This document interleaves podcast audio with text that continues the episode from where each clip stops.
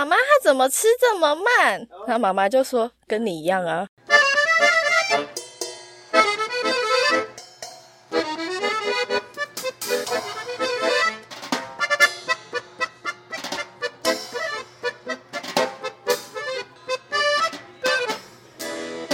欢迎回到酷艺联盟，哇哇哇哇哇！为什么今天这么嗨呢？因为其实我们刚刚节目真的开录之前就已经聊了五分钟了，然后想说啊，不行，要赶快开始开录了，因为实在太有趣这个话题。我记得有一集中天主播若愚来的时候呢，呃，我们要讨论了一件事情：如果爸爸妈妈很希望在小孩学龄前就让他学各种才艺、各种才艺，来找出他到底喜欢什么。那有没有可能有一些小孩，他的特质比较不外显？那是真的不外显呢，还是是爸妈没有去深刻的发现？我也听过一些家长说，他们小孩的一些特性，居然是送到学校，或是送到保姆那边，或是送到才艺班，是由教导他们的老师来发现的，然后告诉爸妈。然后爸妈就很该说惊喜嘛，有的还惊吓之类的，就觉得哦，原来我的小孩在学校是跟在家里不一样的。我相信这一句，那个很多爸妈都会这样在收听机，不是收听机，现在都要用手机听，在手机旁边点头点头点头点头。那所以到底要哪样的老师，或是哪样的课程启发，才有机会把小孩的方方面面的面向都打开来呢？我觉得，也许今天。我的来宾可以告诉我们答案。我超怕我等一下发音有错，但没关系，先错再来纠正，这也是一个成长。我们来欢迎同伴 Kiss Palazzo 的创办人 Del。嗨，酷艺你好。请问一下，创办人刚这样发音对吗？其实这个字啊，我刚开始它其实是个意大利文。对，我有查到说是意大利文，但到底正确怎么念？呃，我第一次听到的时候，我觉得这个音哇，听起来太厉害的感觉，这样。它其实是念 palazzo。palazzo 听起来怎么觉得很像那个在爆米花就之类，就是 噼噼啪啪的这样子，很可爱。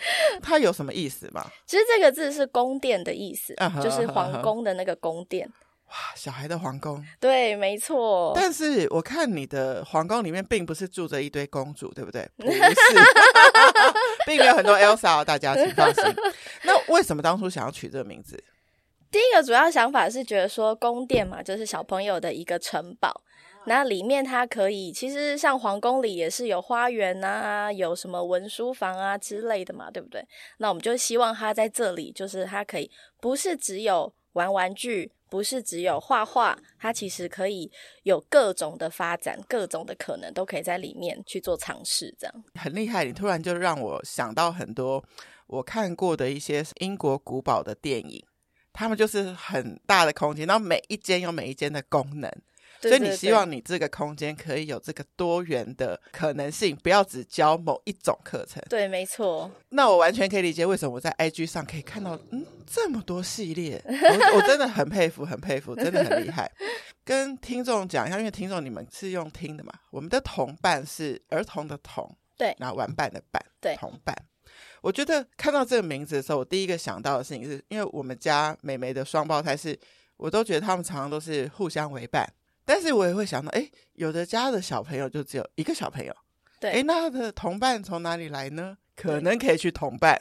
对，其实我们原本的构想就是同伴，就是儿童的陪伴者。伴嗯、对对对，啊，现在人都生的少嘛，所以就是希望说，哎，他可以来我们同伴玩乐所，然后就是玩乐所，就玩乐的地方，所以就可以来这边找寻你的同伴啊，一起来玩乐这样。真的，然后那个同伴的意义好像又可以更放大，他可以找到同年龄的同伴。对。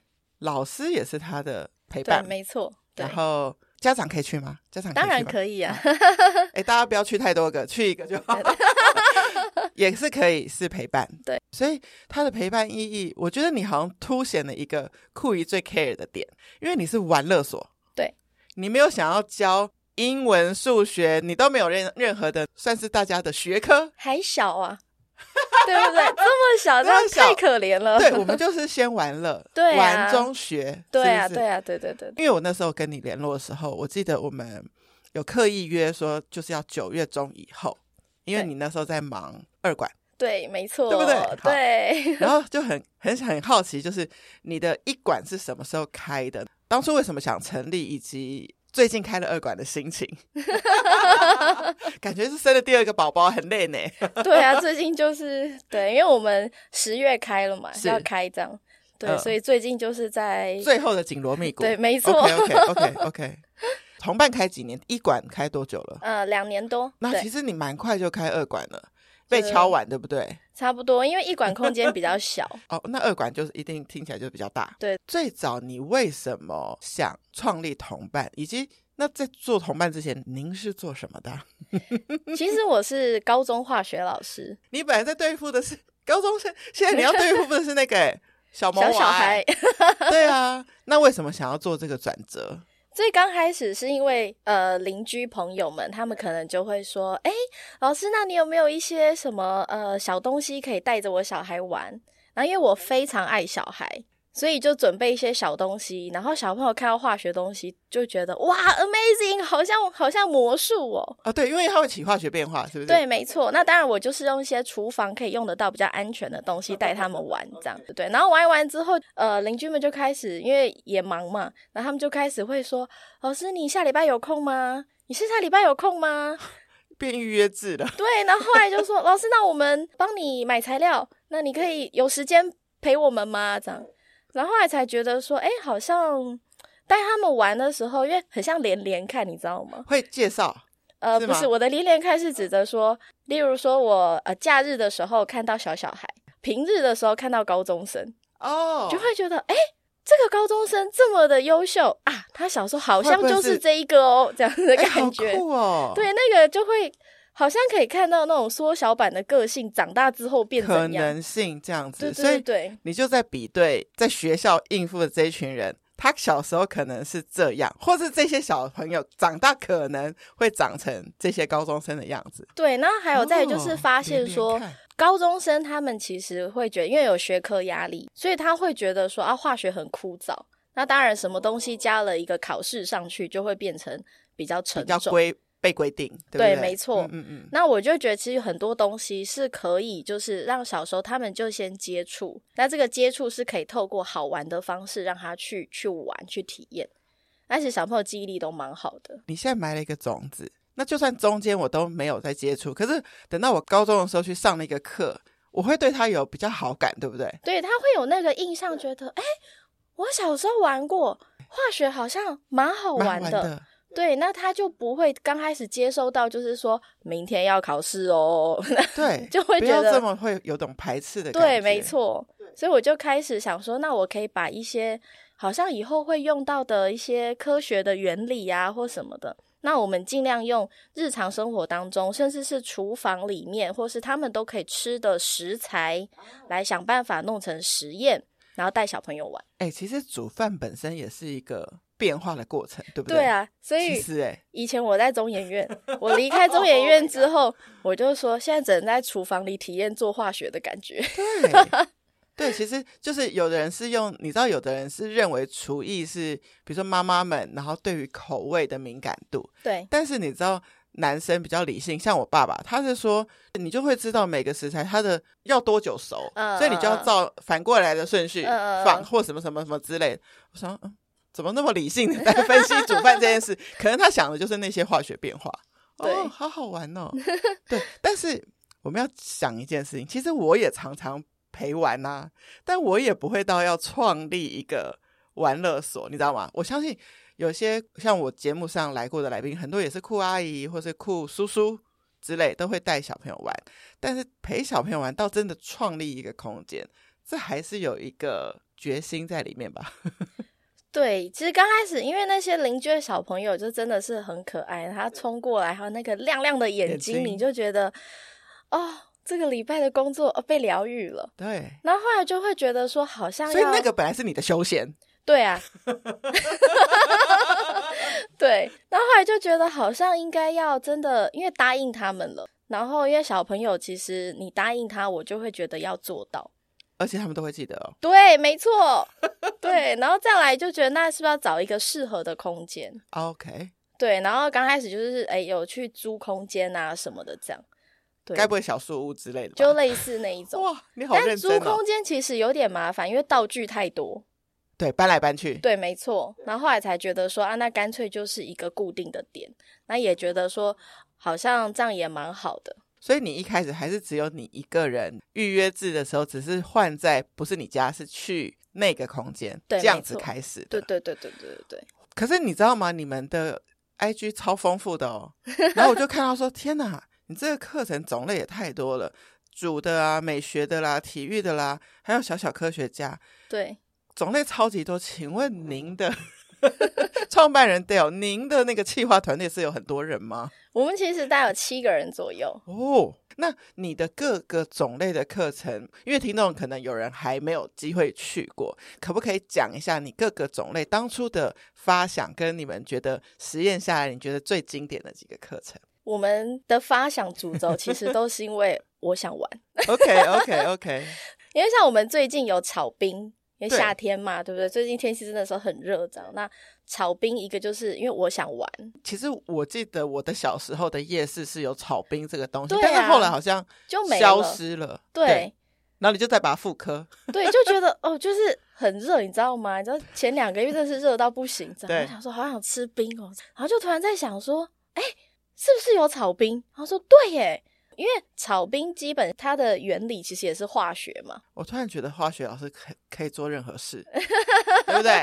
你你就所有的现象你就倒回去分析说，哦，那我可以怎么做？对对对，然后就想说，哎，那我们是不是可以哎用干冰.然后让小朋友去了解，那其实要制成冰也不是只有炒冰，所以我们这样课里面就是还包含了说，哎，可能有两三种怎么可以自己玩出做出冰出来，就自己也边玩也觉得哎。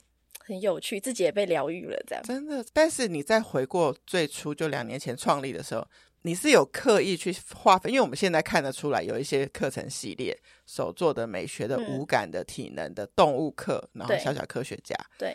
但这些是因为我们现在倒回去看，但是你当初是等于是一个课一个课的企划，把它发想出来，然后累积到现在，对对对，对不对？你还记不记得你第一堂就是开门的第一堂课是什么？花艺课。什么？为什么会是花艺？因为我平常有在有在学插花。OK，对，这跟化学有关吗？没有，终于没关了，终于没关了。好，但是带小朋友插花应该跟带大人插花是完全不同的事情。对，对，所以你怎么体现这个课？插花这个主要是我带他们认识，因为可能本身是还是老师嘛，所以就会想要带他们认识说，哎，花是从哪里出来的？好，插花的东西叫花艺海绵，然后带他们认识。那每一次来上课，我就带他认识一个植物。哦，对，那其他的呢，可能就是可以让他们自己去选择。我们真的就是像花店这样，就是摆的很美，然后让小朋友自己去挑。你就是特别一定要至少这一堂课让你记住一个对花的特性啊，怎么来的？对对对对对。哦，那这样子一个花艺课的系列，它要上完几堂课才会就是一整套课？呃，我们其实是主题的。OK，对，像之前也有呃怪兽花艺，这是什么意思？第一个是盆器嘛，对对，那当然那个花器里面会选择不一样的东西。那再来，因为你要带小朋友去插花的时候，是需要给他一个故事性的.对，那我们就会跟他讲说，哎，好，那恐龙都躲在哪里？恐龙长在什么地方？好，可能是丛林。好，所以我们今天底下的那个草呢？哦，可我们可能就是用鹿角草，因为它长得很像藤蔓，然后很像什么，然后慢慢去吸引他们，然后他们就会开始去想象。哇！啊，因为插花是有对话性的，并不是每一只都往上插这样，所以跟他说，呃，这个花跟这个花，他们觉得他们是好朋友，还是他们是爸爸妈妈？Uh-huh. 然后就说是好朋友，就说那好朋友在干嘛？就说在聊天。我说那聊天的时候是不是要像现在我们这样看着对方？对方嗯，然后所以两个花就可以设计是看着对方。哦，好有故事哦。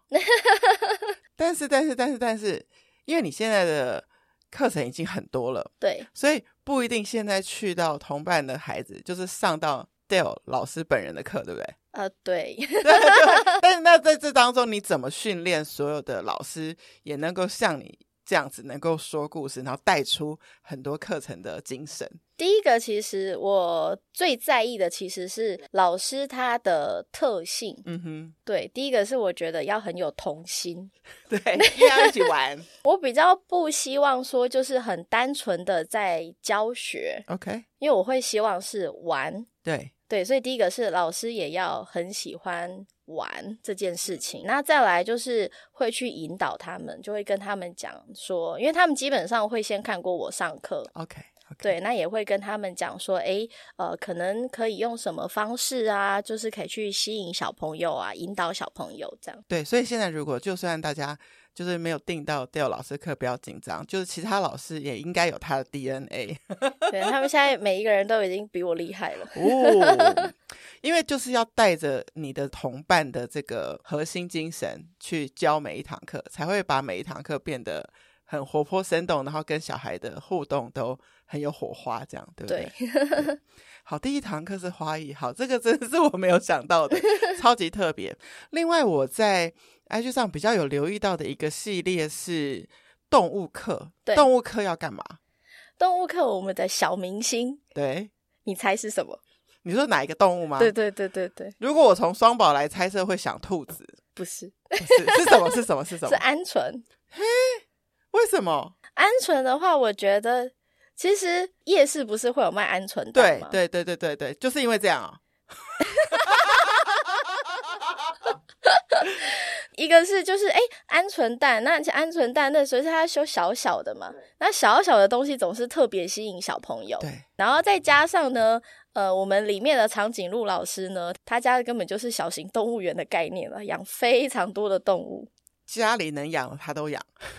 不能养的，他好像也是 对，不能养是指的，我会觉得很可怕的。OK OK OK，对，所以是有一位老师是长颈鹿老师，他是比较负责动物课，对对，然后他会用他自己养育小动物的一些心得，然后带入课程里面。对，没错。但是这个课小朋友会碰到动物吗？会，嗯哼，对对对，还会 喂喂鹌鹑吃饭。这时候爸爸妈妈就兴奋起来，你知道小孩真的很喜欢小动物。对，没错。超级喜欢，而且喂鹌鹑吃饭的时候很好笑。有小朋友就是喂鹌鹑吃饭，就说：“妈妈，他怎么吃这么慢？”然后妈妈就说：“跟你一样啊。”我突然想起来，我可以邀约哪一个小朋友去参加这个课程了？也是属于那个吃饭晚餐要吃一个小时多的那位小孩。我刚刚在录音前才问了，才觉得哦，realize 连起来的就是要再问一个课，就是小小科学家这个课。嗯，绝对是跟你有息息相关的关系。对，它就是我创始的原因嘛。那现在等于会是小小科学家课，应该就是被发展到最多版本或是最多单元的一个课吗？现在，其实我后来发现呢、啊，其实我也不知道为什么，我会发现说，如果这个课就是小小科学家这个主题，就单纯是这样的话，好像我不知道是不是妈妈担心说会不会爆炸啊，还是什么的这样。我跟你讲，因为可能电影青少年互相整对方的片都会演这一段，在什么化学实验室爆炸，或是脸上会变成喷的什么很多颜色，都会可能有点那种印象。哦，原来后来我们就会变成说，哎，其实本来就像刚刚酷姨说，其实食衣住行都离不开化学，真的。所以我们就会在每一个课程里面，其实可能就会有一点点化学的小环节。好聪明。好聪明，好聪明。所以其实你现在如果去同伴上每一个课，它后面都有一个小小的化学的东西会教你，但它不是整堂课都在讲化学这件事。对，没错。对，我觉得其实玩当中可以 take away，就是可以记住一个什么。像我觉得你，你都是有设计这个 intention，就是花一课记住一个花或是什么。就是你，你刚刚虽然说同伴是带大家玩乐，但他其实。因为你是老师，对，对不对？所以那个教育的东西一定会在后面去显现出来，但是又不想要，就是一开始就跟你好像讲一堂课，对对，对不对？是不是这样子？对，没错。哇，那爸爸妈妈应该超喜欢把小孩送到你这啊！你是不是因为那一馆都满班，所以就赶快开二馆？一馆空间也比较小，比较小，对，比较不像那个 Palazzo 的感觉嘛，对不对？宫殿总是比较大的。没关系，心中的宫殿都可以想象有多么的无限大，无限大。就像我每次在这个小小录音间，我都觉得有来宾来跟我对话，我们可以对话到的那个世界真的是超级大，就是超过我的想象。这样，因为酷姨现在目前还没有机会去过，就是他也可以有那些关于料理的课。我好像有看到水饺，因为我觉得你有些有趣的东方元素，水饺、糖葫芦。还有昂古贵，对，你是有刻意把东方元素放进同伴里面，然后让大家知道这个算是背后的一个传统的文化故事吗？传统的文化故事是，其实小时候我妈买给我了一整系列的书，有一百本。很多 对，那它每一本里都是一个小故事，uh huh. 对，然后里面就是都会带到一些传统的一些东西的原因呐、啊，葫芦、uh. 啦，或是昂古贵啊这种，可能在台北平常比较少见到的，到而且我也觉得很少在手作课这些会去教到小朋友这一块，对，没，因为我们就太爱并当并塞。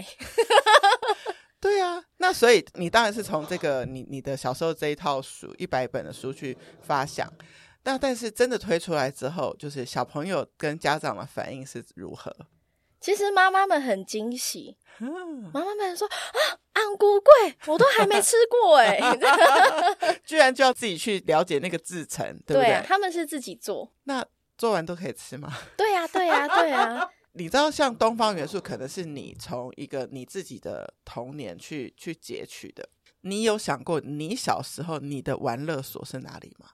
我的玩乐所啊，对啊，客厅吧。你自己家你都可以玩来玩去，而且我的爸爸会陪我，OK，他会陪我做这些东西。就是我爸爸跟我妈妈陪我玩的东西不太一样，不太一样。所以其实你有一个陪玩的印记在你的童年。对所以你看，你那时候，你知道有些人跟邻居也就是嗨，然后就这样子。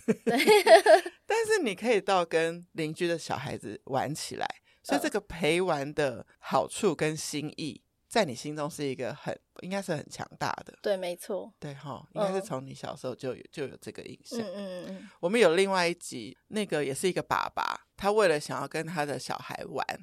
然后就创了一个儿童桌游公司，我也觉得是不得了。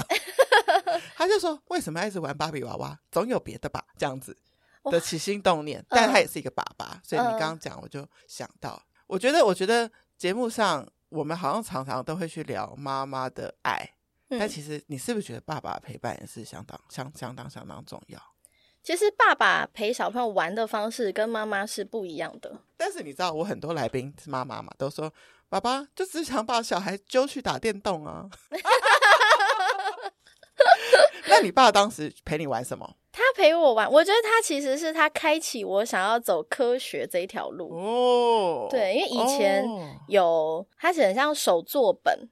但是他手做完，可能就会跟你说：“哎，这边需要套橡皮筋，这边需要怎么样？”好，那其实弄出来就是一个小玩具。那它里面是有一些机关在里面的可能开启了我科学的那个一个。好奇吧，我觉得，所以就觉得特别好玩。就是你会发现，我做 A B C D E F G 步骤，可是其实可能是蛮多步骤的。对。然后就东西可以从 A 点到 B 点，整个变成一个不一样的东西。对，没错。我觉得这个确实比较是爸爸的脑袋会带出小孩做的东西，一些逻辑，嗯，或是一些组合的东西。嗯嗯嗯，嗯，嗯。对啊，哎，这这个太好玩了，太好玩了。你可以有一些课去复刻以前你跟你爸爸的玩过的东西。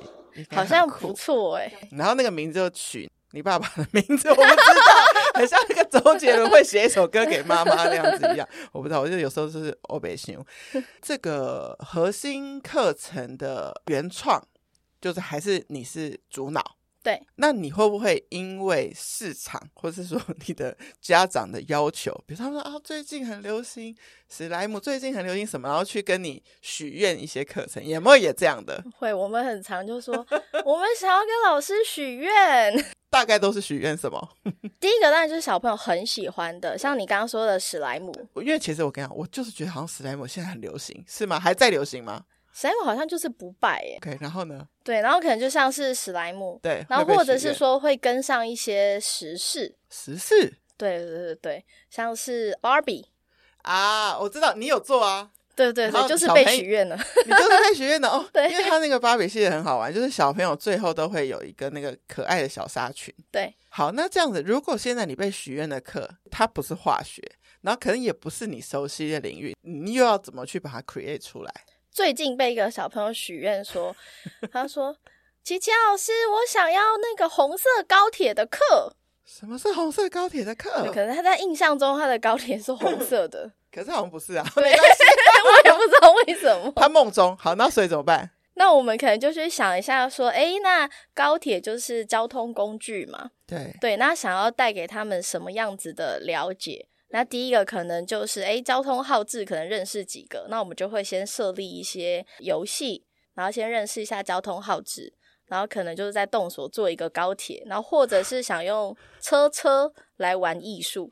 你有发现小孩很喜欢交通工具？这这这个这个这个对对超爱！我被迫认识了什么钻土机、压路机，然后巴拉巴拉巴拉。以前我全部都认为工程车三个字的，现在都要可以讲得出来每一个是什么，每个细节、每一个功能，对不对？对对对，因为尤其是小男孩，对，很可怕，他们都他们脑袋都记好清楚。而且我们家双宝的哥哥是。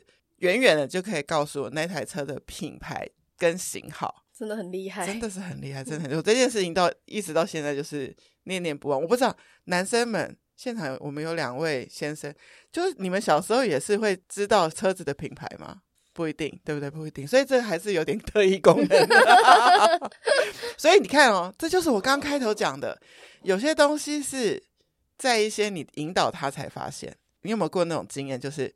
爸爸妈妈可能说：“哦，我小孩比较不细心啊，我乱说。”然后只有你发现他做出一个很细的东西之后，说：“嗯，怎么我小孩被你们启发出不一样？有没有类似这样的故事？”其实这个课很常在花艺课里出现对，因为插花是一个要他们精细动作要比较细心的地方。啊、对对，那可能就会跟他说：“你要轻轻的，那不然的话花会折断。”好，那他就会轻轻保护花的心态，对，没错，对。然后你有时候觉得说，诶，他好像平常就比较不是这么心细款的，对。可是他插花的时候，其实插的好细致哦。然后就发现了原来有这一块。你刚刚讲花艺课，我突然想了一件事情，我到现在都还没有问说，就是去同伴的年龄层，你有一个限制吗？呃，我们其实主要因为玩嘛，所以主要就是六岁以前，就是学龄前，对，学龄前。OK，对。那这个花艺课。你有教过多小去上课的？两岁，两岁就可以上花艺课。对，好，以及另外一个问题，家长可能会想象说，花艺课嘛，女孩子上，有没有男生去上课？很多。你有没有觉得在小孩子的世界里边，他们比较没有分说那个课一定只能女生，或一定只能男生？对啊，像芭比也是有男生来参加。那你有没有遇到过？你那个芭比是真的要做那个裙子，对不对？对对对。你有没有遇过？其实有些男生其实做的比女生还好。嗯、呃，有蛮多的。就下一个问题了，因为我觉得爸妈还是会有那种比较有点男女有别的这种感觉，所以选课到底是爸妈选还是小孩选？这个其实我觉得分两派诶，有一部分的是妈妈她在报名的时候，她会先问这个课是什么，嗯，问很细。对，那问完之后，他就会说：“老师，我明天再回复你。我要先问我小孩有没有意见，对，有没有这个有没有兴趣？有没有意愿？对对对对对对对对对。那另外一派就是妈妈想参加，例如像昂古贵小朋友世界可能还没有昂古贵，因为他们根本可能没有我们的童年算有昂古贵吧？对，他们的童年感觉已经不会碰到昂古贵了，少，所以有点是妈妈来复古一下小时候的怀旧心情，然后也想让小孩了解。”我的小时候是这样子，有点这样子，对对，对对对，所以其实就会看。好，那小孩也是愿意，那也不错啊，愿意陪妈妈。妈妈可能会跟他说：“我们今天要去做什么？”也有小朋友一直以为爱做红色的乌龟，哎、欸，真的会很像安乌龟、安乌龟，对对对，安乌龟这样之类的。对对对，然后来的时候，最后才说红色的乌龟在哪里？我就说。这里呀、啊，哦，然后他他应该完全万万没想到是一个可以吃的东西，对，他就是没有想到，所以他带着一个心情，是他今天要来上 maybe 动物课的心情。啊、uh,，yes，, yes 对，yes, 结果是一个吃的，对，哎，突然想到一个很妙的，那如果你们有水饺课，对不对？那妈妈是不是应该把他当天的那一餐给 skip 掉，就是直接在现场煮完就吃。对，而且我们水饺课里面用的菜是小白菜，是小朋友自己种的。哦，那我我我还要先有个前置的课程。呃，我们其实就是分成两个。OK，那小白菜如果说妈妈觉得带回去照顾比较辛苦、比较麻烦，就是放我们这边。然后放我们这边的，然后我们后来有水饺课，就可以问妈妈说：“那要不要先来拔菜，然后小朋友洗菜，然后自己切，然后自己包。”小白菜你要给它种在哪里啊？呃，我们自己有那个石膏模 哦，对，所以我们就是一个人一个石膏模的一个盆器。所以他就会知道这一颗是我的，因为是他自己种，对。哦，然后石膏上面可以画画，所以那个绝对是他的。那我问你哦，那个种菜也是一个化学吗？算呢、啊。对啊，土壤里面做了什么？布拉布拉布拉布拉，对，我也不懂。我只是突然 觉得又是一个化学。我人生没有认识你之前，我没有想到处处是化学。其实是哎、欸，对啊，就是离不开食衣住行都是啊。聊到现在，你们都听到这样棒棒棒棒棒，我们开了很多个泡泡，然后想象有这个课有那个课。我在准备这次访纲的时候，就很想问 Dale，哎，你刚刚说琪琪老师表示其实学生是叫你琪琪老师，对对对。所以琪琪老师你自己有算过一个数字吗？你从创办至今开过的课有几堂？有几堂啊？啊应该说几个？比如说，如果是花艺课是一个。你有几种课？嗯，可能太多了。有没有 会有到超过一百种吗？有。那你有没有想过，就是有的学生会这样一直收集你的课？他可能一开始就算是被芭比这个新闻事件看到 IG，然后然后来的，可是他开始发现你有各种课，然后他也开始收集、收集、收集。你们团队有算过，就是上过最多课的学生，他大概上了多少课吗？大概两百五十多堂。两年内，因为你也开两年而已啊。对对对，但他大概半年后才来，差不多。哇，所以一年半内，对，两百五十堂，你基本上常看到他哎。呃，对。所以爸妈的逻辑就是这样：一有空来送过去同伴，一有空送过去同伴。会不会有人已经信任你们到 whatever？你你开什么课？有。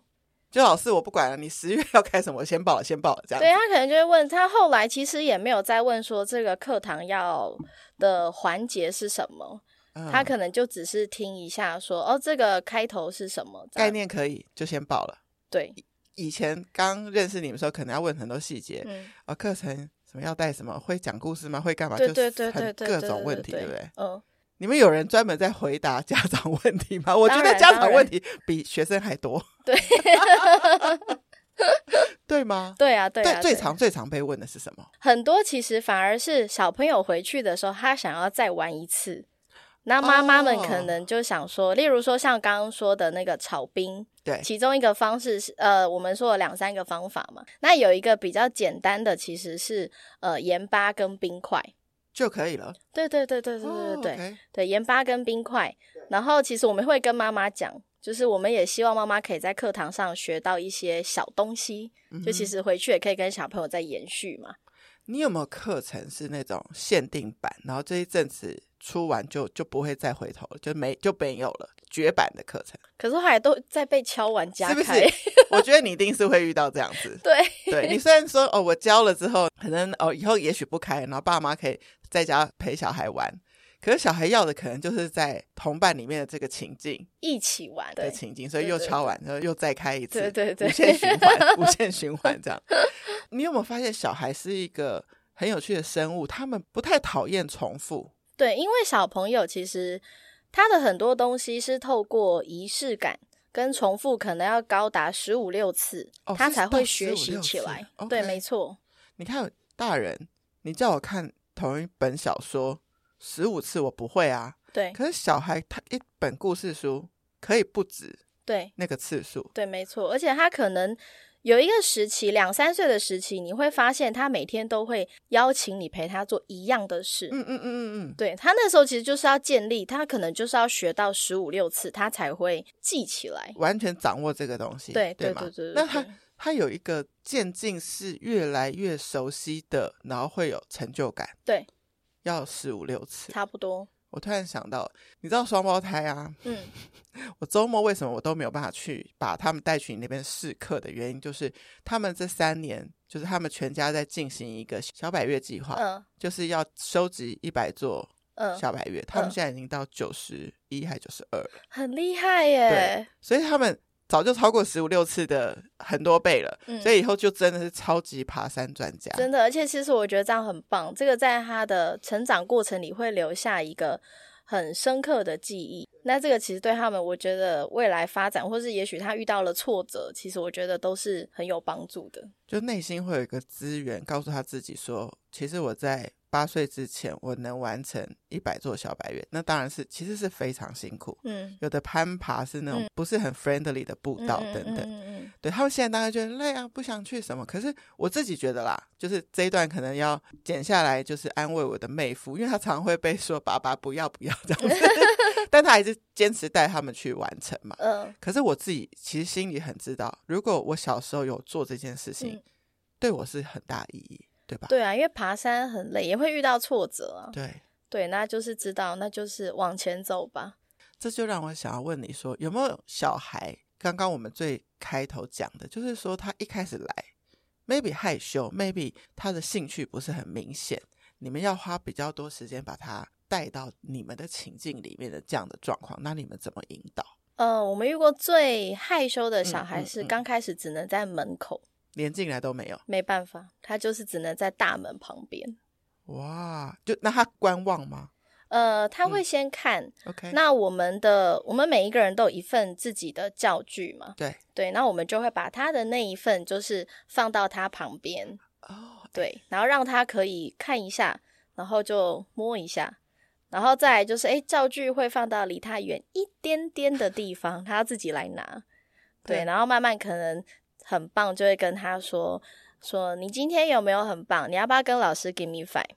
好，那慢慢可能就会发现可以跟老师有点小互动，对，小互动、小交流。Uh-huh. 然后慢慢慢慢，他就会回到教室的中心。所以你这个故事让我就是蛮感动，就是大家家长不要太心急，对不对？对，他不要进来，一不要逼他往前，对，当然也不需要马上把他带走。对啊，对啊，在门口。有点距离的，让他去感受，嗯，是一个一个方法。对，然后最后这个小孩完成了很多堂课吗？他就是两百五十几堂的那一位。我真的要给你掌声！太棒了，太棒了，太棒了！就是如果你觉得说啊，我小孩害羞啦，不喜欢那种课啦，不要把他带去啦，那你就不会看到这个可能。对啊，其实你才创立两年，嗯，但你已经累积了很多很多的故事了，嗯，有没有？家长跟你说过什么是让你到现在印象很深刻？然后你觉得你妹妹就是你知道经营嘛，总会遇到很阿杂的事的时候，你想到这个，你就会觉得很充满力量。像例如说科学课，对，好，那他可能你今天跟他讲了，好，那我其实我们也不确定说小朋友到底吸收到多少，可能妈妈就有说隔了半年多，然后可能带他到科博馆或是带他到天文馆去参观的时候。然后小朋友就突然说：“琪琪老师说那个是 Jupiter。”这样他就有记住你的教学，他马上就记住。然后妈妈就问他说：“嗯、哦，那这个这个星球里面是什么？”对，然后他可以讲出当下其实我们跟他引导或是教给他的东西。那一堂是我们的太空课了，太空人的课。所以等于你的教学在同伴里面，但是也带出了同伴。对，带进了他的生活。嗯，那也有可能，比如说像我，假设我是一个不太懂太空的一个阿姨，说不定我反过来觉得是小孩教了我一课。嗯嗯嗯，那些小朋友看到的点，往往跟大人都不太一样。对，嗯，他 care 的东西不同。对，像我们可能，呃，我们可能 care 说，哎，你看他现在，呃，形状是什么？嗯，对，然后看他说，哎，他现在原本是液体状的。好，那你可能马上变成像硬硬的这样，但是小朋友看到的是哇，变色了，嗯、对，他的点就不一样。对，然后我们觉得我们缺失的那种很直接的反应，对，没错，所以你就会很喜欢再跟他们在一起。哎，你创办到现在，你自己还是会想要继续的在第一线教学吗？对啊，我到现在都你从来没有那个念头说哦，你要退居二线，然后可能做教材，然后给别人去教就好，不会。不会耶，因为你很 enjoy 那个，对啊，那个 moment。嗯，你做的再辛苦，你看到小朋友他一句，你就会觉得哇，整个融化了，这真的就是值得。对，你们的课是不是会很难报名？哎、欸，有一点点。所以通常就是说，如果酷姨现在如果想要给听众一点 tips，要怎么样可以比较快速的追踪到你们，然后知道你们的课程动态，以及你们是一堂一堂报的，还是是一个什么样的形式？我们其实都是单堂单堂的报名，因为我们也不想要给妈妈压力，所以我们都是单堂单堂报名。你可以看你有兴趣的主题，然后你就可以来来上课来体验。那如果要追踪我们的话，我们的那个 IG，对，我们是同伴玩乐所，然后 Kids Palazzo，Kids Palazzo，有一种厉害的感觉，很厉害的感觉，以及就是我觉得他们蛮常会把一些课程的。动态就是会分享出来，对，因为你是学龄前，所以所有去陪伴的陪伴者都是爸爸妈妈吗？还是会是那位陪伴者？也有可能是阿公阿妈，或是或像我这样酷姨，有没有这种人会陪去的？有有有，我们也有说，哎，是阿公来陪他上课，对，然后或者是阿姨陪他上课，嗯，对对对，所以不一定都是爸爸妈妈，还有反而有的是，有一次是叔叔。那为什么是叔叔呢？因为叔叔很会做那个甜点哦，对，所以那一堂课叫会陪，对他可能叔叔自己也想要玩玩看，对他可能就会是就是陪他过来这样。哎，但是因为你们的课程主要是小孩上课嘛，对，假设你这个水饺课，对，那你会有一个人数限制，嗯，比如说可以八个小孩报名，对，对对，那如果八个大人进去陪。这一间教室就有十六个人，对这样对吗？对对对，没错。所以大家那个请精选，像我觉得这一家很聪明，甜点的就派这位叔叔去。对对，那像化学的，我一定不会派我自己，我一定会派我老公或什么之类的，这样子会玩的比较有火花。对对对。哦，这个也是一个 tips，可以让大家想想看，因为酷姨很爱聊那个家庭的支持系统。嗯，就是你不要认为所有事情一定是只有爸妈两个人可以做。嗯嗯嗯。对，有时候。你以为麻烦别人，但其实他们可能去的时候觉得很快乐啊。对 你怎么知道？对啊，因为像你说，呃，昂古贵像糖葫芦，这个其实大家也是觉得哦，哇，我居然可以尝试，我居然可以做得出来，那其实也是成就感满满的。而且，其实你们很用心的一个点是，居然也有特地为大人设计的课。嗯，我看到一个 美酒课，对，我马上要报名，先生。除了美酒课还有别的吗？你说妈妈的课吗？妈妈的课，呃，其实妈妈的课美酒这基本上是很多女生都很喜喜欢的。对对，那其实美酒这个东西，它在整个制作的过程里面，通常我们的课都是妈妈陪着小孩一起完成一个小朋友的作品，是对，但是美酒是相反。小朋友陪着妈妈一起完成妈妈想要的作品，心里太太感动了。因为妈妈这个角色常常会把自己的喜欢放在后面。对，没错。对，所以你的这个课程也带出这个理念。对，有时候换成小朋友去陪妈妈完成一件事，嗯，所以这时候陪伴者变成一个小萌娃了。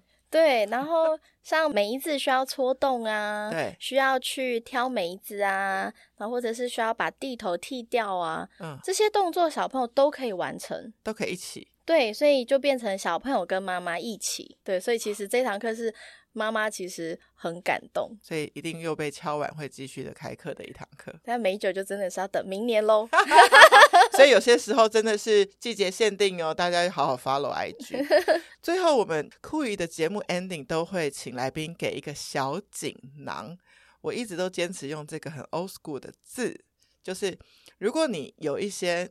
你自己生活中觉得 me time 可以做的事情，可以让你自己很快恢复元气，很快就被充电的那个小锦囊，有可能是你从小就已经养成的习惯啊，所以是很 old school 的，或是你最近才新发现的，希望都可以呃挑出一个来跟我们听众分享。我一直都是一个很需要旅行的人，OK。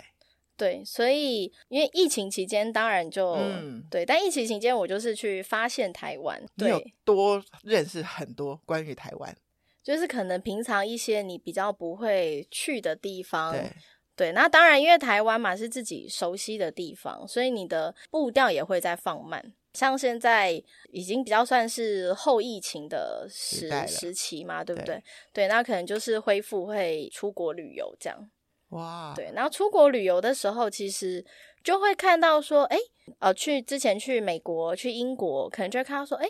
他们的小朋友其实会玩的是什么？嗯哼，有没有可能把那个概念带回来？是不是？对对对对，或是我自己也想玩玩看。